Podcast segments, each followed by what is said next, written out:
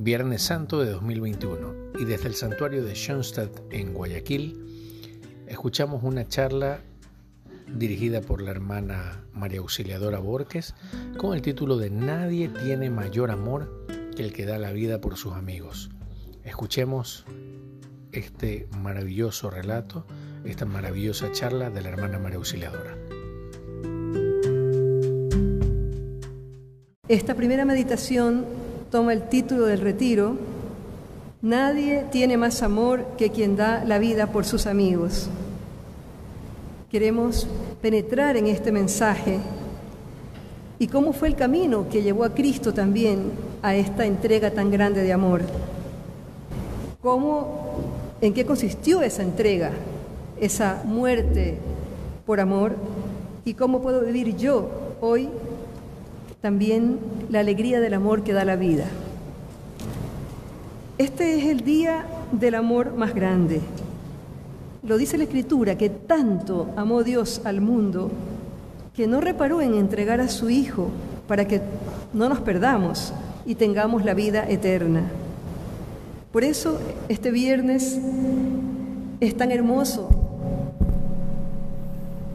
que estemos todos aquí porque de verdad es el día del más grande de todos los amores que nosotros podamos tener en nuestra vida.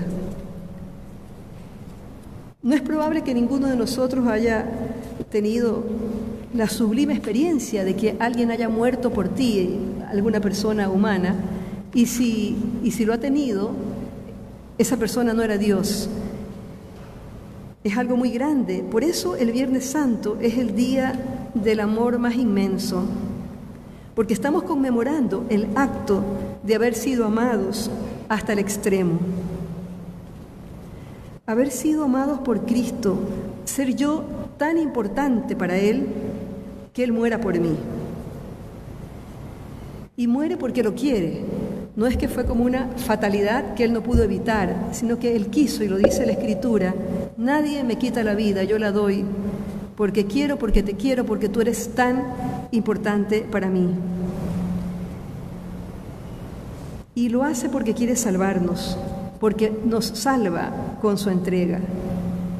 Cosa que humanamente pareciera absurda porque supera la lógica humana, ya que el amor la supera. La supera porque la pasión y muerte de nuestro Señor definitivamente sí que nos salva Cristo vence justamente en el momento en el que da su vida por mí.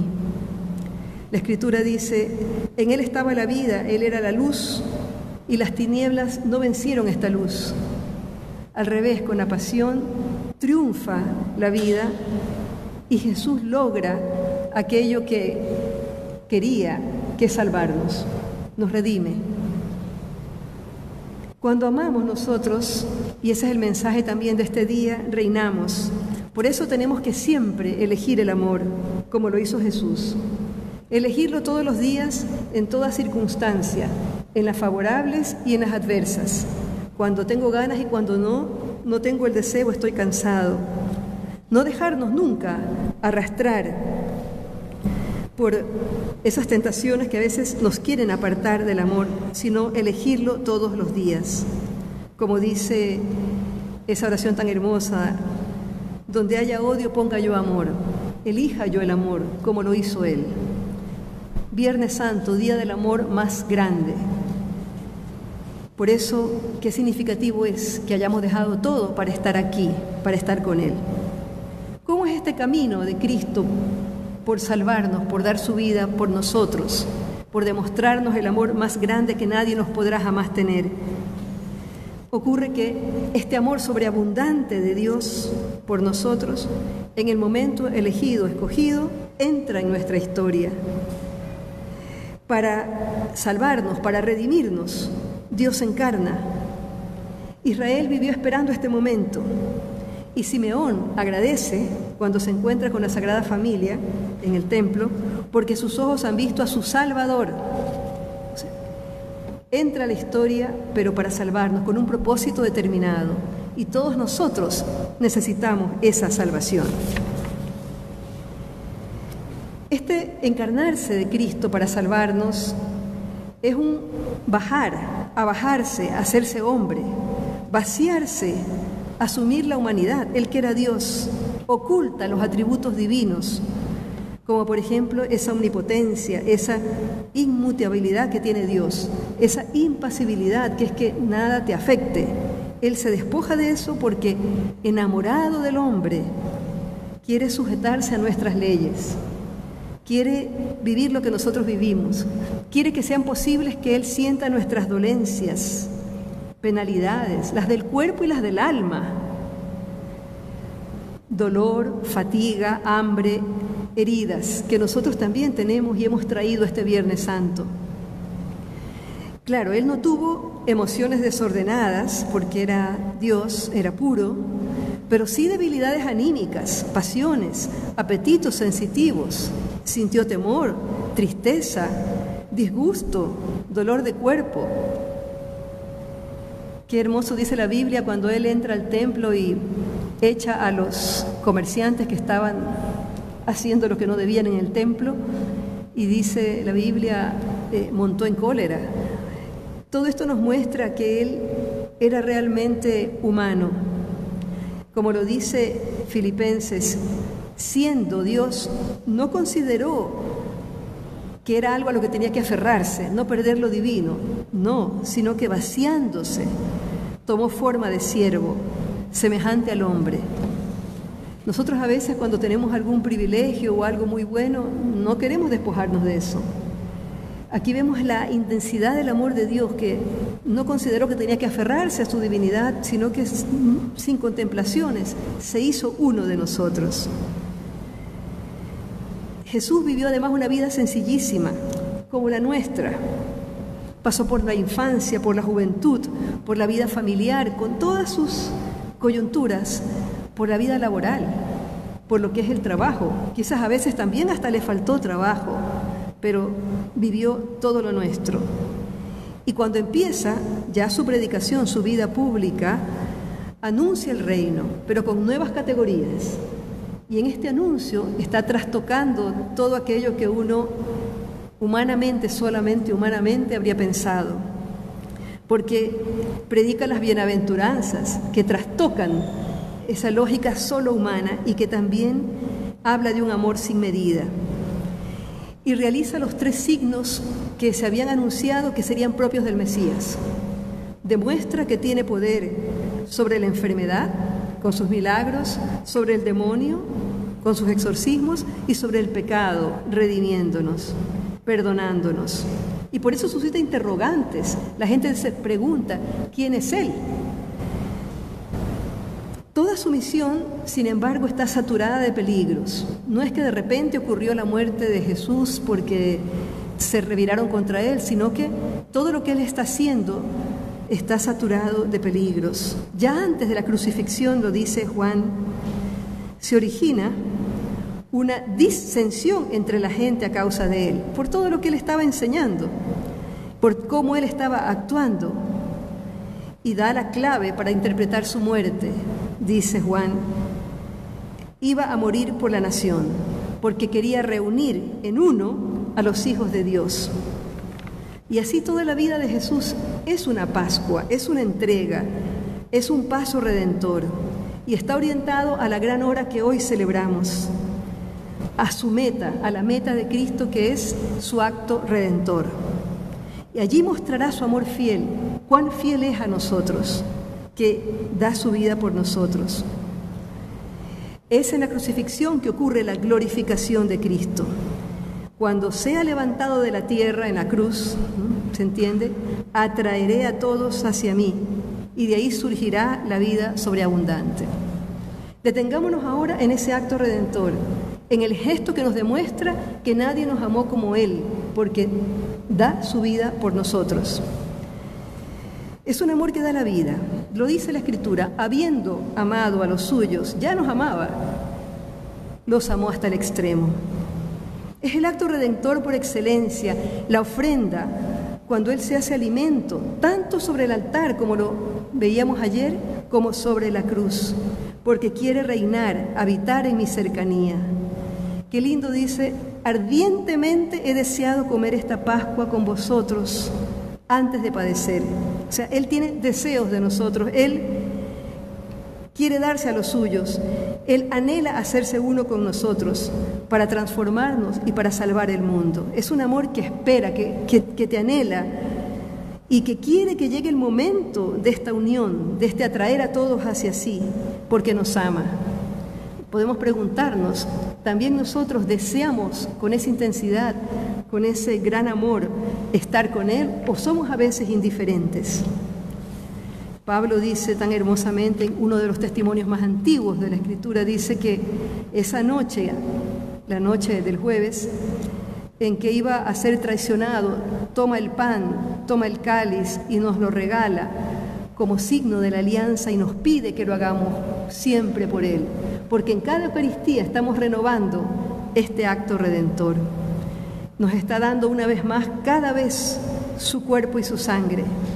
Cada Eucaristía, cada comunión nos está amando hasta el extremo, está volviendo a dar su vida por nosotros. La muerte de Cristo, el acto redentor. Su muerte por amor es el misterio de una vida que se entrega pero que no acaba. Termina sin terminar, porque está la resurrección. Y al morir manifiesta también su amor inmenso al Padre, su filiación al Padre, porque lo hace en obediencia. Muere para reparar el pecado de orgullo y desobediencia. Por eso muere humillado y obediente. Da libremente su vida y a la desconfianza que podíamos haber tenido y tenemos a veces con Dios, Él le opone una confianza extrema. Si el Padre quiere que yo muera por, por sus hijos, lo hago y sé que eso va a estar bien y así fue. Pero para sufrir esta humillación, para poder obedecer, tenía que ser hombre. Como Dios era, no habría sido posible.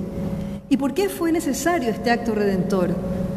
Porque habíamos pecado, porque se trataba de, de, que Él nos devuelva el estado sobrenatural de hijos de Dios y ese estado solo lo puede dar Dios, no podía ser que otro hombre lo haga, y también porque el pecado había sido infinito ya que había sido contra Dios.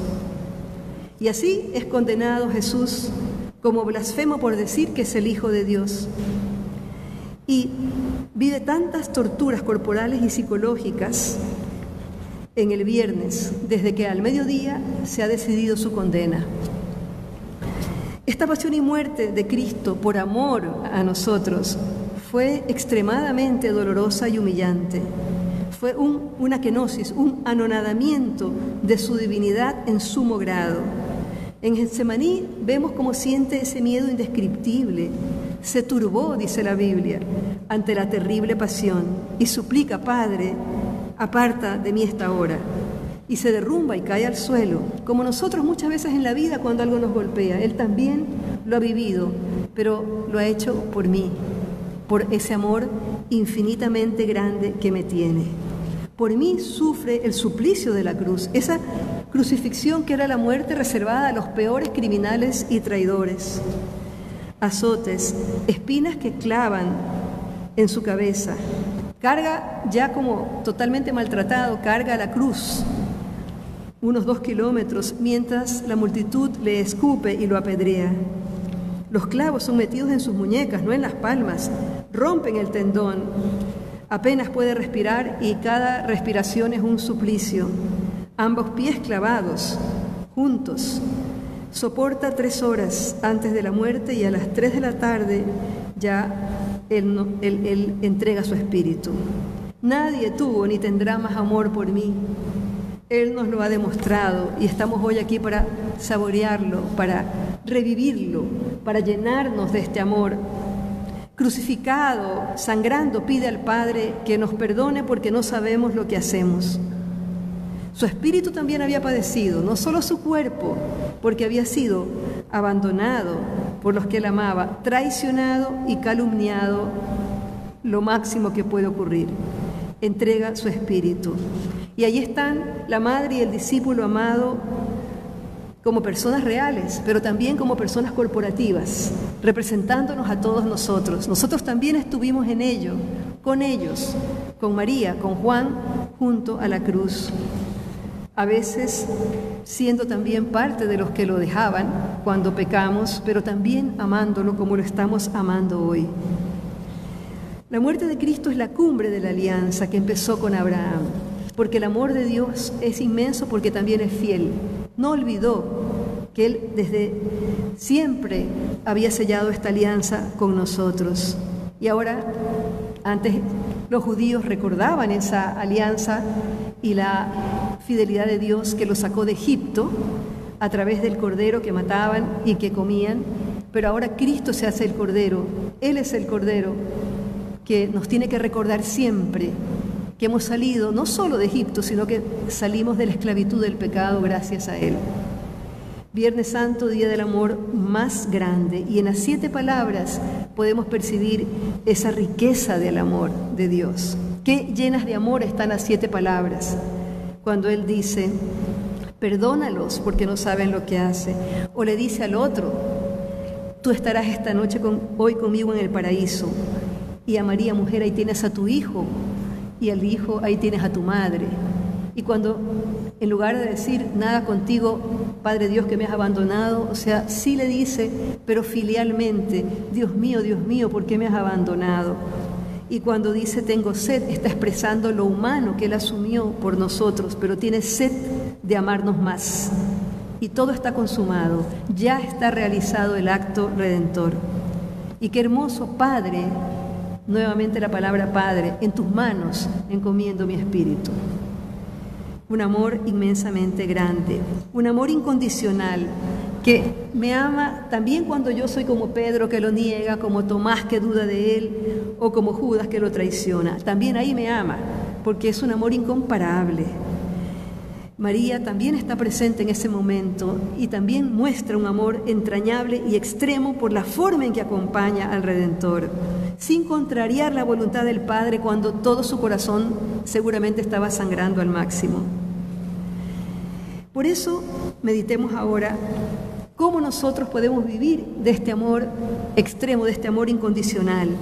¿Cómo puedo yo vivir la alegría del amor que aparece en Amoris Letizia, ese documento que el Papa nos pide eh, vivir este año de manera especial en este, en este año de San José y de la familia? Si Jesús me ama hoy hasta el extremo, yo quiero que eso no se me olvide, que eso esté presente en mí. Gracias a Él soy hijo del Padre. Cristo es mi puerto, el puerto de la barca de mi alma. Es mi cielo en la tierra. Es la luz en mi noche, es el agua en mi sed. Él, sabiéndolo todo, me pregunta, me espera, me respeta, me desea que yo le diga un sí libre, me necesita, va a mi lado, Muere ininterrumpidamente por mí y lo recuerdo en todas las santas misas. Me habita. Cristo es el hogar donde descansa mi alma. Cuando a veces corro buscando migajas de cariño o de felicidad por aquí y por allá, Él es el hogar en Él no hay preguntas, no hay rangos, no hay apellidos, no hay fortunas, no le importa a cuánto asciende mi patrimonio. Todos somos bienvenidos, todos somos abrazados, sin importar tampoco lo que hemos hecho o dejado de hacer. Claro que quiere que yo rectifique cuando me he equivocado, pero Él me sigue amando y me está esperando Igual que el Padre Dios, como lo muestra eh, la Escritura, que siempre está saliendo al camino a ver si regresa su Hijo, así Él está esperándome a mí y está feliz de que yo hoy esté con Él en este Viernes Santo, pero siempre me está esperando, siempre me está invitando a un banquete, al banquete de amor sin límites que Él me tiene preparado en su corazón. Pidámosle al Espíritu siempre que derribe el muro de nuestro egoísmo e indiferencia y sea el lazo que me una a este Cristo que tanto me amó, que me ama hasta el extremo. Que me ayude a que cuando el amor brota, a veces débilmente en mí por Él, se fortalezca. Cristo es la alegría al alcance de todos. A Él llegamos abriendo el corazón. Él nos ama y Él solamente nos pide que aceptemos el don que es Él que lo dejemos entrar, que lo dejemos estar en lo cotidiano. Él nos dice, sígueme, sígueme porque aquí está este amor inmenso que te tengo a ti para ti. Tenemos que degustar, aprender a degustar su amor, directamente y a través de las personas que Él nos regala. Él nos ama, así como, como ese interlocutor que está conmigo siempre, pero también en las personas que me regala todos los días, en ese esposo, esposa, hijo, amigo, en ese conocido también. Por eso yo tengo que aprender a buscar a Cristo, a tenerlo en mis pensamientos, mi mirada, que el clima de mis días sea habitar en su corazón y que yo me detenga a palpar el calor de Cristo también en el amor humano. Aprender a gozar a este Dios que tanto me ama y que muere por mí. Unirme a Él con mi inteligencia, con mi afecto, con mi voluntad.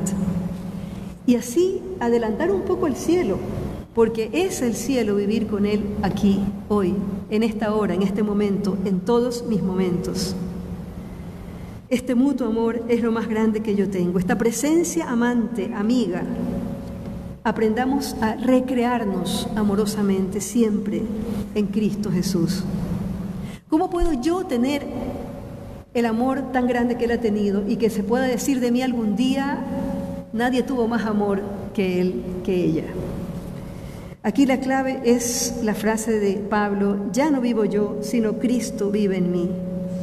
Cuando yo le doy mi vida a Él y a las personas, especialmente cuidando la alegría del amor en la familia, entonces yo estoy conquistando también este amor tan grande. En las pequeñas cosas, no en hazañas necesariamente inmensas. Por ejemplo, en primer lugar, cuando yo sé que no hay nada más importante que los minutos que paso junto a Jesús, cuando yo valoro esos momentos, cuando yo valoro la oración, conquisto el amor más grande. Tú en mi corazón y yo en tu corazón, decía el Padre fundador, el Padre entendí. Por eso, el que tanto me amó vive hoy en mí. Y si mi vida transcurre dentro de su vida, entonces yo voy a alcanzar también a las personas con el amor de Cristo. Es decir, el amor inmenso de Cristo va a llegar a esas personas. Esto es algo maravilloso. Su amor puede llegar a los hombres a través mío.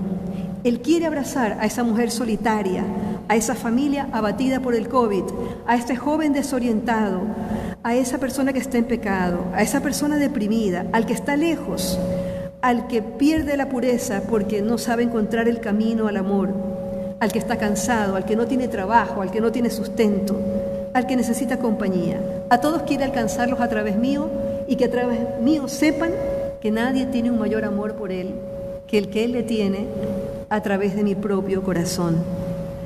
¿Y cuál es la clave? Especialmente vivámoslo con los más cercanos, en nuestra familia, con el que tengo al lado. Ustedes dirán, ¿cómo lograr eso? Ese amor tan grande. La clave es la frase bíblica que dice, como yo os he amado.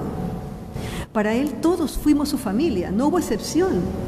Eso tenemos que hacer nosotros. Él amó a los pecadores, mendigos, niños, ricos, a los de mala fama, a los pobres, a los que lo crucificaron, a los más débiles. Así nosotros también demos nuestra vida amando a todos y rescatando la vida familiar.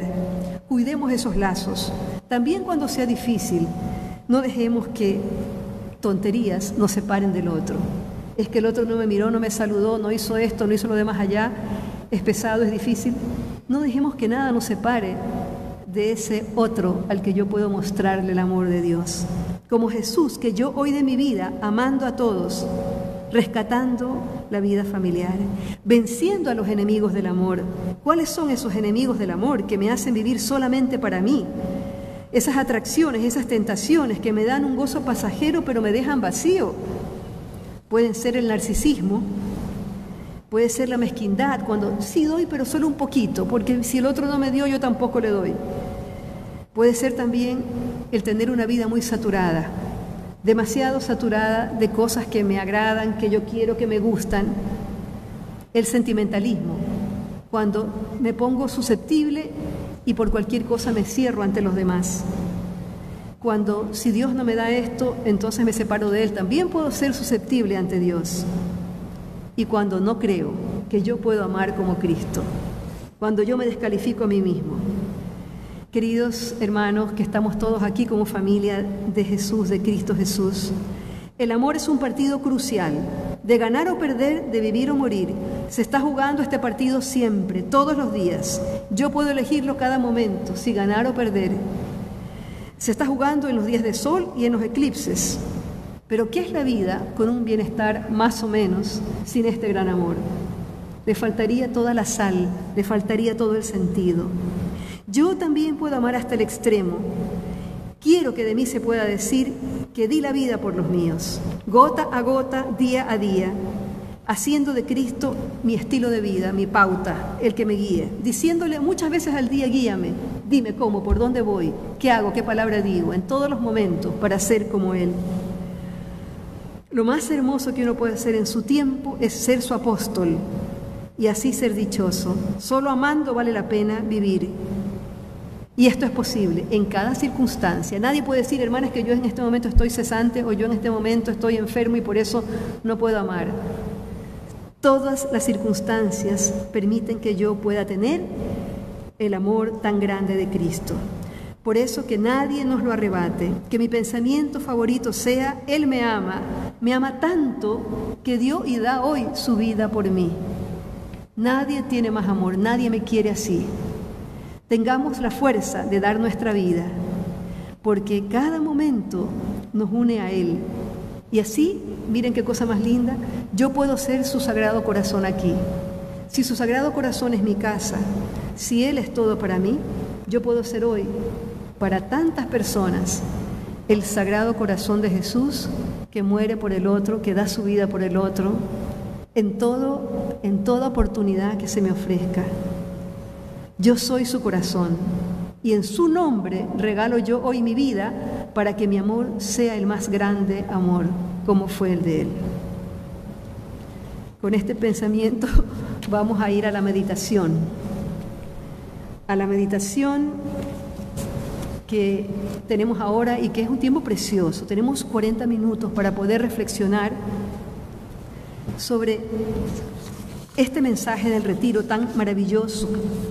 Nadie tiene mayor amor que el que da su vida por los suyos, por sus amigos. Ya vamos a presentar en un momento más la pauta. La primera invitación que nos hace Cristo es simplemente a repasar tres frases bíblicas que resumen esto que hemos hablado. Me amó y se entregó por mí, amémonos unos a los otros, ya que el amor es de Dios.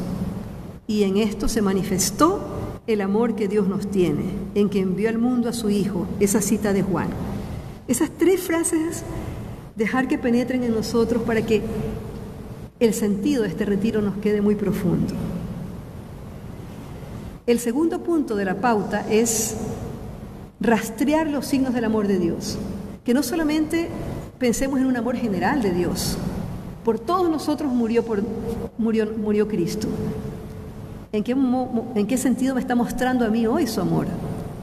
Rastrear, decía el padre Kentenich. Hay que rastrear los signos de la misericordia de Dios, buscarlos, encontrarlos, saborearlos. Y en tercer lugar, aplicar este mandamiento nuevo, que nos, nos amemos los unos a los otros, ¿cómo puedo yo practicarlo hoy en la familia? ¿Cómo puedo practicar la alegría del amor?